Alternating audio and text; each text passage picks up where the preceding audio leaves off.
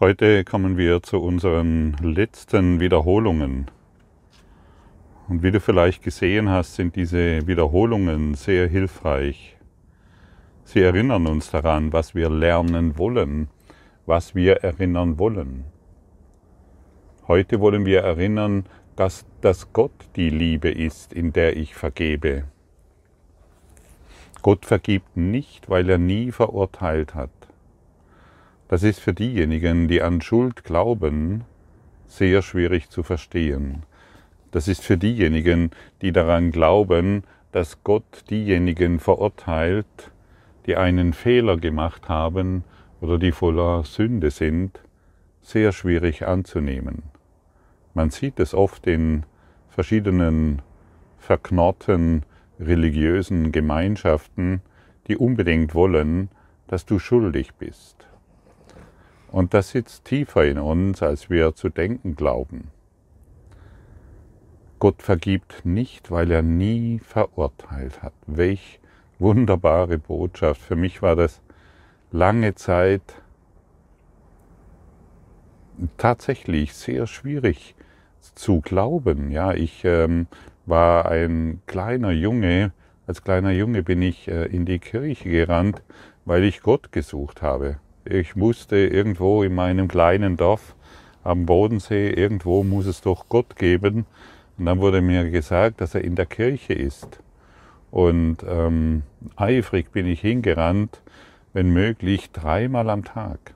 Gerade sonntags, wenn irgendwelche ja, heiligen Tage waren, war ich immer ganz vorne mit dabei. Und einfach in der Hoffnung, die Liebe zu finden, Gott zu finden.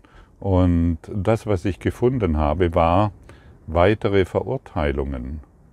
Obwohl mir das Ganze äh, drumherum sehr gefallen hat, die Menschen kamen, ich konnte sie mit Weihrauch einräuchern bis zum Abwinken, sodass sie ihre Atemschutzmasken aufsetzen mussten. Das hat mir alles Freude bereitet, aber letztendlich habe ich doch gelernt, dass Gott dich bestrafen wird. Und überall habe ich den armen Kerle gesehen am Kreuz hängen, der für unsere Sünden gestorben sein soll. Mein Gott, das konnte ich irgendwie nicht zusammenbringen, bis meine hormonelle Situation mich aus dieser Kirchengeschichte äh, hinausgeführt hat und ich äh, nach Gott gesucht habe in anderen Geschöpfen. Hat auch nicht so funktioniert, bis ich heute feststelle, hey, Gott vergibt nicht, weil er nie verurteilt hat. Und wie gesagt, ich habe lange benötigt, um dies wirklich zu verstehen. Und all diejenigen, all diejenigen, die an diesen Ideen festhalten, dass Gott dich bestrafen wird, sie und unterschätze nicht, wie tief das in unseren äh, kollektiven Geist verankert ist, sie glauben tatsächlich, dass es das Fehler, das Sünde, das Bestrafung folgen wird. Die Bibel hat sicherlich manch einige gute Passagen und hat einiges mitzuteilen, jedoch müssen wir ja wissen, wie oft sie übersetzt wurde und auf welche Art und Weise sie fehlübersetzt wurde, bewusst und unbewusst. Und dennoch, interessanterweise, ähm, stützen sich eben diejenigen, die an Sünde glauben wollen, Wort für Wort auf diese Buchstaben, die dort zur Verfügung stehen. Interessant. Schon alleine die Idee, stell dir mal vor, Gott hat seinen Sohn geopfert, damit du von deinen Sünden befreit wirst. Also irgendwann sollte man schon mal ein bisschen weiter denken und nicht einfach nur denkfaul die, äh, die Buchstaben nachplappern. Das kann ja überhaupt nicht sein. Liebe wird ja niemals ein Opfer bringen können. Und wenn wir davon sprechen, dass Gott Liebe ist, dann ist er Liebe. Und Liebe kann nicht urteilen. Liebe ist ein Seinszustand. kein urteilender Zustand. Liebe ist unpersönlich und schaut, kann überhaupt nicht auf deine Fehler oder Ideen schauen, die du da in dir trägst. Deshalb sollten wir nicht mehr auf diese Geschichten hören, von denen wir geglaubt haben, dass sie wahr sind. Ich werde diesbezüglich, wenn ich dies so in dieser Form mitteile, werde ich oft angegangen von den religiösen Eiferern. Und früher hat es mich noch getatscht, es hat mich getriggert, es hat mich, oho, da versteht mich jemand nicht. Heute habe ich es transzendiert in meinem Geist. Ich habe es geheilt. Also du kannst mich nicht mehr verletzen, wenn du mich, wenn du mir nicht, wenn du glaubst, du könntest mich diesbezüglich angreifen, denn ich weiß eines ganz genau, die Gesetzmäßigkeit der Liebe funktioniert. Und die Gesetzmäßigkeit der Liebe sagt mir, das, was du in dir noch nicht geheilt hast, musst du in mir sehen. Und wenn du die Sünde, wenn du den Fehler, wenn du mh, hm, die Strafe in dir noch nicht geheilt hast, dann nimmst du vielleicht mich, um es auf mich zu projizieren.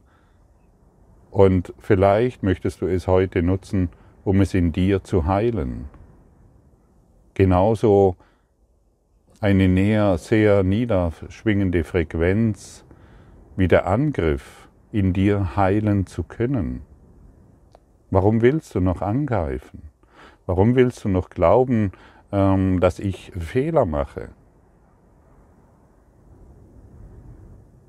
Welchen Sinn und Zweck hat es? Auf jemand anderen zu schauen und zu glauben, dass dieser Fehler macht. Sehr niederfrequent und bringt dich keinen Schritt weiter. Oder Neid. Neid ist so eine niederfrequente Energie. Wir erleben es hier oft. Silke und ich zum Beispiel, wie neidisch und eifersüchtig die Leute auf uns sind, weil wir scheinbar ein Leben führen, das sie gerne hätten. Sie wissen nicht, was wir tun. Und sie kennen uns überhaupt nicht.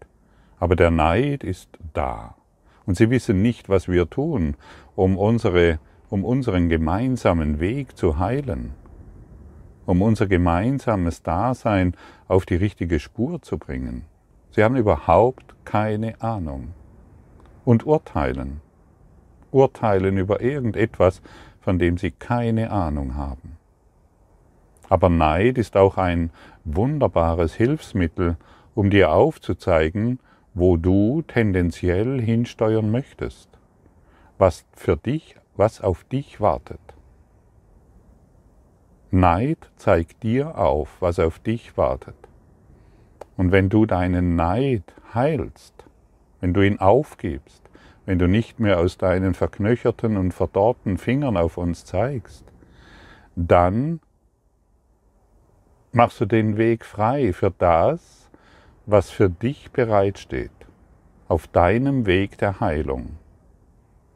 Wir können, wir können den Weg der Heilung lange Zeit, wirklich lange Zeit blockieren und spielen das Drehbuch des Egos durch, indem wir keinen Schritt vorankommen. Oder wir beginnen, wir beginnen heilen zu wollen, schauen unsere unerlösten Themen an, die wir auf andere projizieren, um endlich dorthin zu gelangen, wofür du bestimmt bist. Ja, jeder von uns trägt eine Bestimmung in sich. Wir können diese Bestimmung verhindern, indem wir weiterhin an unserer Idee von Schuld und Neid und Eifersucht und Anklage festhalten. Oder wir lösen das heute alles auf. Wir holen Gott an erster Stelle. In der Beziehung von Silke und mir ist zum Beispiel Gott an erster Stelle. Nicht mehr Gottfried, das war hart, aber so ist es. ja, nicht mehr Silke ist nicht an erster Stelle. Silke zeigt mir, wo, wo, welche Themen in mir nicht geheilt sind. Genauso umgekehrt. Und das ist, und das ist, das wird in der Regel, wird, wird das nicht gesehen. Es wird nur gesehen, was alles ist und was nicht ist. Aber dass dies hier ein Job ist, ein Job, den die meisten, den die meisten nicht angehen wollen, weil sie in ihrem bequemen Denken festharren, weil sie in ihren Anschuldigungen und sündhaften Denken festhalten, das wird nicht gesehen. Und so erlaube dir heute, dass Gott die Liebe ist, in der du vergibst, stelle Gott an erster Stelle. Und du wirst, wenn du Gott an erste Stelle stellst, dann wirst du nur noch vergebend auf diese Welt schauen können dann wird, dann wird kein Urteil mehr in deinem Geist sein. Da wird kein Angriff, keine Eifersucht, kein Neid, keine Schuldprojektion mehr in deinem Geist sein. Das ist doch offensichtlich, stimmt's? Und das ist für dich wie für mich eine augenblickliche Herausforderung. Und deshalb ist die Wachsamkeit so wichtig. Bleib wachsam. Schau, wo du angreifst. Schau, wo du Fehler siehst. Immer dort, wo du Fehler siehst, bist du nicht geheilt. Immer dort, wo jemand etwas zu dir sagt und es dich triggert, bist du nicht geheilt. Immer dort, wo irgendjemand etwas niederschreibt und du fühlst dich angegriffen, bist du nicht geheilt. Es dreht sich nur um dich und alles, was du siehst und dich triggert, bist du nicht geheilt. Bleiben wir wachsam. Bleiben wir wirklich wachsam, um, um diese Lektionen in, die, in, in unser, in, zu manifestieren, in unsere Realität zu bringen, sodass wir ein Beispiel der Liebe sind und nicht mehr der vertrockneten Blume, die dahin welkt. Weil wir schon ein bestimmtes Alter erreicht haben, müssen wir jetzt dahin welken. Macht ja jeder, ist ja klar. Jeder welkt dahin. Wir sind im Herbst unseres Lebens. Ho, ho, ho. Jetzt muss ich verwelken. Ho, ho, ho. Und dann sterben. Ho, ho, ho. Also müssen wir diese Geschichte die schon, schon Milliarden von Menschen vorgelebt haben, immer noch nachleben, indem wir unsere falschen Ideen projizieren, indem wir daran glauben, dass wir sterben müssen, weil wir im Herbst unseres Lebens sind, weil wir Krankheiten haben, weil wir Infekte haben, weil irgendetwas in der Welt geschieht, weil irgendetwas in der Welt nicht so ist, wie wir es wollen. Stimmt das wirklich? Bist du im Herbst deines Lebens? Bist du am Anfang? Bist du im Frühling? Bist du im Sommer? Du bist immer jetzt in diesem einen geheilten Augenblick, in der die Liebe Gottes dich durchdringt und du umgeben bist von der Liebe Gottes und die Liebe Gottes in jedem Augenblick an bei dir ist. Du kannst niemals alleine sein. Du kannst nur projizieren oder heilen. Und immer wenn du heilst, dehnst du die Heilung auf die ganze Welt aus. Du, du kannst niemals alleine heilen, aber wenn du projizierst, bist du alleine. Jedes Mal, wenn du alleine dich fühlst, dann weißt du, warum du dich alleine fühlst, weil du dem Ego-Geist, dem Ego-Denken folgst. Du projizierst auf, in eine erfundene Welt hinein, in deine erfundene Welt hinein. Und davon gibt es keine Ausnahmen. Und es nützt überhaupt nichts, sich mit anderen Egos zusammenzurotten und gemeinsam mit dem Finger auf den anderen zu zeigen. Gemeinsam macht einsam. Und in Gott bist du niemals einsam, du bist geschützt und geliebt. Und stell dir mal vor, du schaust durch einen, durch diesen inneren Schutz, durch dieses innere Gefühl der Sicherheit auf eine Welt, Kannst du dann noch irgendwo bedroht werden? Kannst du dann irgendwo noch Fehler sehen? Kannst du dann irgendjemanden noch sehen, der irgendetwas falsch gemacht hat? Ja, nicht einmal der Gottfried Sumser macht dann noch Fehler, den du vielleicht jeden Tag hörst. Oder nicht einmal deine Mutter. Es gibt keine Fehler mehr. Es gibt nur noch Berichtigung. Wir wollen den berichtigten Geist Einlass finden. Wir wollen die Sühne annehmen. Wir wollen die Fehler in unserem, in unserem Geist korrigieren lassen. Denn der Fehler ist nur in unserem Geist. Wo denn sonst? Und so nimm die Welt, schau dir alles an, schau dorthin, wo du vielleicht noch nicht hingeschaut hast. Nutz die Welt. Du bist hierher gekommen, um die Welt zu nutzen und nicht zu benutzen. Nutze die Welt, um zu heilen. Nutze deine Projektionen, um dich selbst anzuschauen. Die, die, das, was du siehst, ist eine Reflexion deines Geistes, ein Spiegel. Und wenn wir die Reflexion des Geistes nicht korrigieren, werden wir noch Du kannst noch 20.000 Jahre hierher kommen und oh, oh, oh. Ich habe ein Trauma von Geburt an. Meine Mutter wollte mich nicht, mein Vater wollte mich nicht, aber meine Großmutter wollte mich nicht. Und deshalb muss ich noch sieben Generationen zurück. Oh, oh, oh. Wo ist denn das Problem in diesem ganzen fehlerhaften Denken? Müssen wir das alles noch korrigieren und aufstellen und hinstellen, wegstellen, hinstellen, aufstellen, abstellen. Du bist jetzt lebendig, jetzt in diesem einen Augenblick, denn es gibt keinen anderen Augenblick. Es gibt, du hast nur diesen einen Moment. Es gibt nichts anderes, es gibt keine Zukunft, es gibt keine Vergangenheit, es gibt nur diese Gegenwart. Und wenn du diese Gegenwart ähm, nutzt, um Projektion wahrzumachen, dann hast es verpasst. Ganz einfach. Das ist nicht schlimm, aber fühlt sich beschissen an. Es fühlt sich richtig beschissen an, diesen einen heiligen Augenblick, den ich jetzt mit dir teile, zu verpassen. Den jetzt dein Vater, deine Mutter, dein Bruder, dein Geliebter, mit dem du ins Bett gehst, der mit dir teilt, zu verpassen, das fühlt sich beschissen an. Und um dieses beschissene Gefühl nicht fühlen zu müssen, wird projiziert. Und dann wird jeder heilige Augenblick zunichte gemacht. Und die dunkle Wand der Schuld steht vor unseren Augen und wir schauen nur diese dunkle Wand der Schuld an. Wir sehen nichts anderes als dieses. Gott ist die Liebe, in der ich vergebe. Gott ist die Stärke, auf die ich vertraue. Es gibt nichts zu fürchten. Die Stimme Gottes spricht den ganzen Tag zu mir und ich werde von der Liebe Gottes erhalten. Das ist heute dein Job. Was gibt es für einen anderen Job? Es gibt nichts anderes, als dieses zu erinnern und zu lernen. Alles andere ist nur Mist. Mist für das Ego-Denksystem, auf dem weitere Schuldprojektionen erblühen können. Tag für Tag. Ach ja, siehst du, ich hab's doch gewusst. Dann rufst du deine Freundin an oder deinem Freund, jawohl, so sehe ich das auch.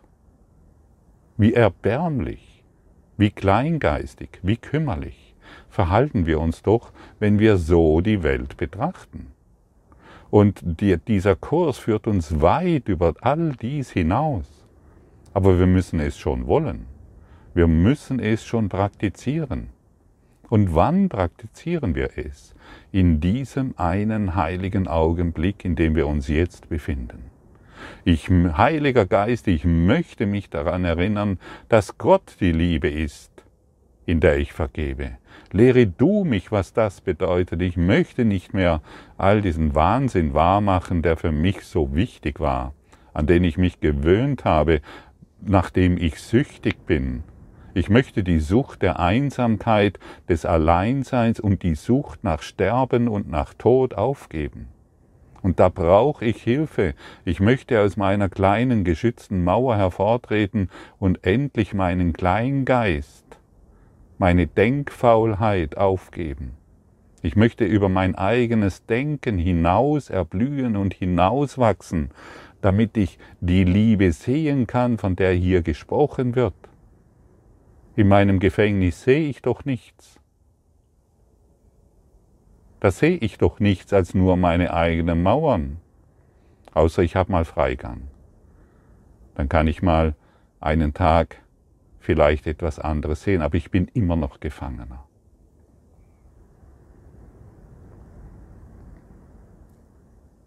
Die Schuldlosen können nicht beschuldigen. Wow, die Schuldlosen können nicht beschuldigen, nur diejenigen, die die Schuld in sich tragen, können beschuldigen.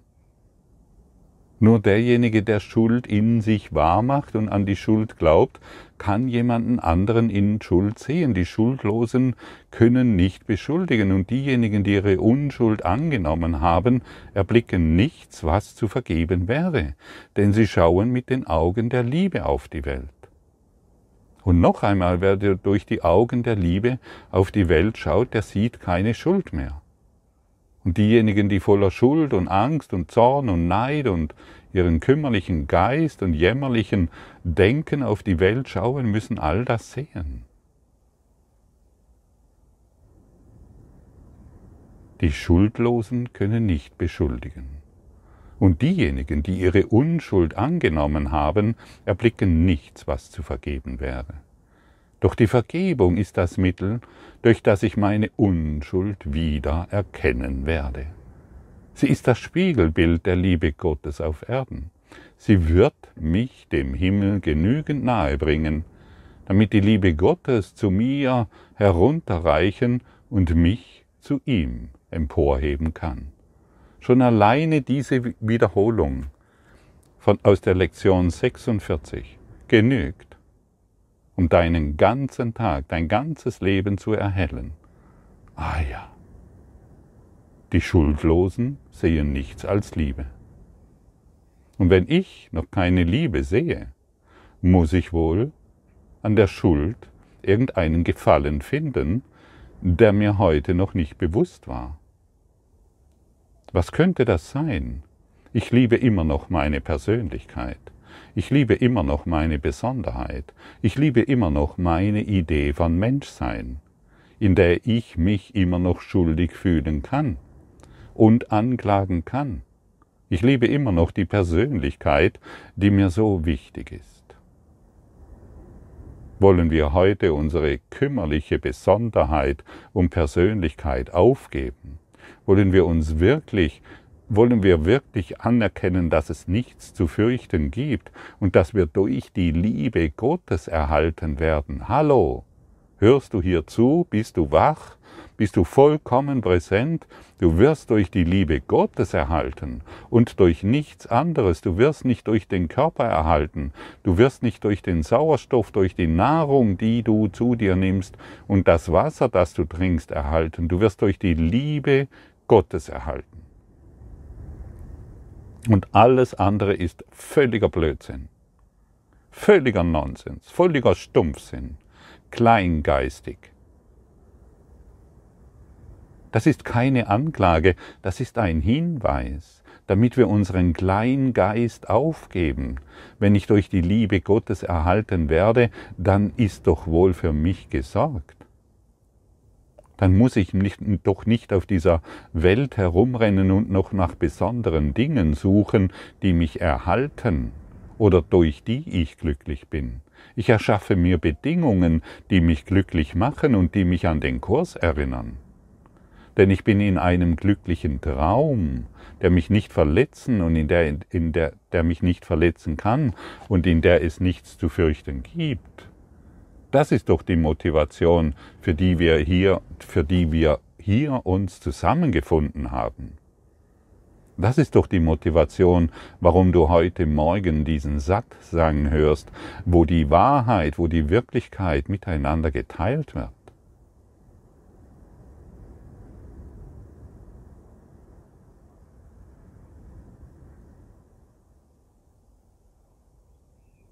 Was bist du? Jetzt, genau jetzt, während du diese Worte gehört hast, was bist du jetzt?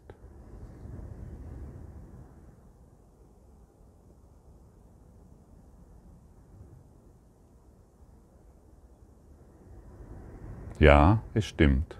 Du bist jetzt heilig und ganz. Du bist jetzt vollkommen. Dein Geist ist auf eine dermaßen wunderbare Art und Weise ausgerichtet, dass du jetzt anerkennen kannst, vielleicht nur ein paar Augenblicke. Es stimmt, ich bin jetzt vollkommen heilig und ganz. Ich fühle mich sogar gut. Ja, ich darf mich jetzt gut fühlen. Mir ist vergeben. Mir ist vollkommen vergeben.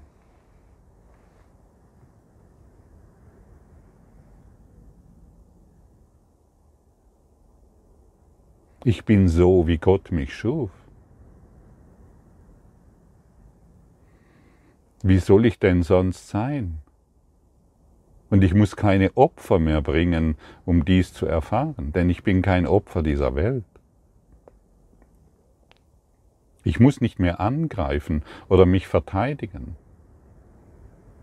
Ich kann jetzt und so genießen wir diesen gemeinsamen heiligen Augenblick, in dem wir uns jetzt befinden. Ich kann jetzt meine Ganzheit, Vollkommenheit, ja, meine Heiligkeit akzeptieren.